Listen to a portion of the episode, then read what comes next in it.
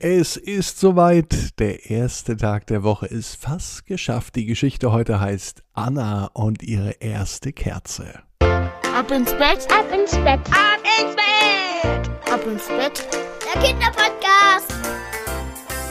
Hier ist Marco und ich freue mich ganz besonders, dass ihr mit dabei seid, dass wir heute Abend gemeinsam in diesen Abend hinein starten und in die Nacht. Ja, die Woche hat gerade erst angefangen, der September geht schon fast wieder zu Ende. Und ich hoffe, dass ihr noch eine tolle Woche habt, an der man ganz, ganz viele Dinge machen kann. Vielleicht ja auch etwas, was ihr bisher in eurem Leben noch gar nicht gemacht habt. Probiert doch mal was Neues aus, äh, um Sowas Neues geht's auch in der heutigen Geschichte bei Anna und ihre erste Kerze. Auch die macht etwas zum allerersten Mal. Und wenn ihr noch keine Idee habt, was es sein könnte, dann nehmt euch doch heute Nacht einfach mal im Traum dafür Zeit und denkt drüber nach. Bevor es mit der Geschichte losgeht, nehmt ihr aber die Hände und die Beine, die Arme und die Füße und streckt alles so weit von euch weg, ah, wie ihr es nur könnt und plumpst dann ins Bett hinein und sucht euch eine ganz bequeme Position zum Einschlafen. Vielleicht die bequemste Position, die es überhaupt gibt. Seid ihr bereit? Dann geht's jetzt los mit Anna und ihre erste Kerze. Irgendwann gibt's immer das erste Mal.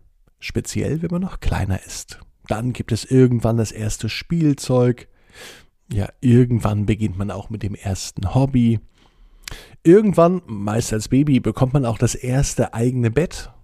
Und auch Anna hat heute an diesem Montag das erste Mal etwas gemacht. Ihre erste eigene Kerze.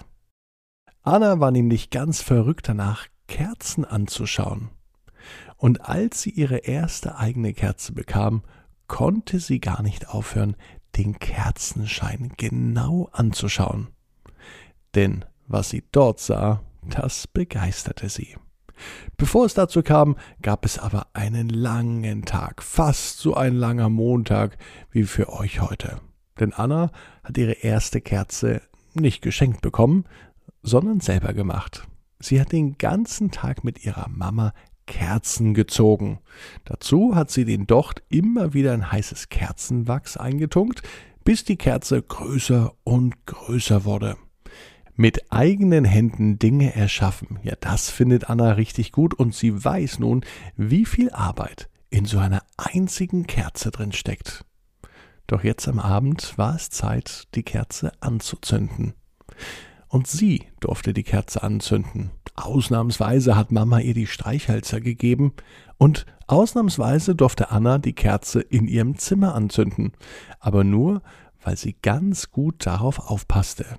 Klar, auf Anna war nämlich Verlass, das wusste Mama längst. Also zündete sie die Kerze an, sie nahm das Streichholz und schaute zu, wie langsam der Docht anfing zu brennen. Und als die Kerze schon fast zur Hälfte runtergebrannt war und sie immer noch ganz gebannt in den Kerzenschein schaute, da stellte sie fest, dass sich auf einmal etwas bewegte. Es sieht aus, als sprühten Funken aus der Kerze. Es sah fast aus wie eine Wunderkerze am Geburtstag oder an Silvester. Genauso ein Ding hatte Tante Petra neulich, als sie ihren 54. Geburtstag feierte ein Kuchen mit obendrauf 54 Wunderkerzen. Ja, und fast genau so sah die Kerze von Anna aus. Was war da los? Und warum funkelte es so? Sie schaute sich um. Und die Funken erstrahlten ihr ganzes Zimmer. Überall, wo sie hinschaute, war es herrlich bunt. Und genau wie die Farben der Kerze schimmerte auch und funkelte es überall in Gelb, in Orange und sogar in Blau. Auf einmal ging allerdings die Tür auf, die Kerze ging aus und auch das Funkeln verschwand wie von Geisterhand. Mama kam zur Tür rein und rief ganz erschrocken Anna, Anna, was ist denn hier los? Es ist so hell in deinem Zimmer. Hast du denn gut auf die Kerze aufgepasst?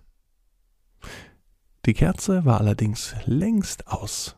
Da war Mama beruhigt, drehte sich um und verließ das Kinderzimmer. Aber Anna war überrascht. Sie hat die Kerze bestimmt nicht ausgemacht und sie hat auch das große Funkeln nicht beendet. Und überhaupt, wieso ist die Kerze ausgegangen? Noch einmal nahm sie ein Streichholz, zündete die Kerze an und schaute wieder wie gebannt in den Kerzenschein. Und wieder sah sie die Farben leuchten, in Orange, in Rot, in Gelb und auch wieder in Blau. Und wieder begann die Kerze ganz viele Funken zu sprühen, und zwar die schönsten Funken, die ganz sanft aus einer Kerze herausbrechen und sich im ganzen Raum verteilten. Im Zimmer wurde es durch das Funkeln der Kerze wieder strahlend hell. Anna erfreute sich an diesem Anblick, und sie fing an, die Funken im Zimmer zu zählen. Sie bewegte sich ganz langsam von rechts nach links und Anna zählte. Eins, zwei, drei.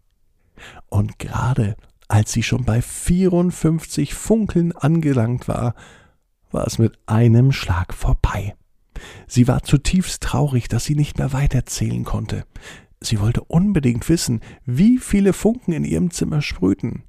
Sie drehte sich um, schaute wieder zur Kerze und musste sich die Augen reiben. Was war jetzt los?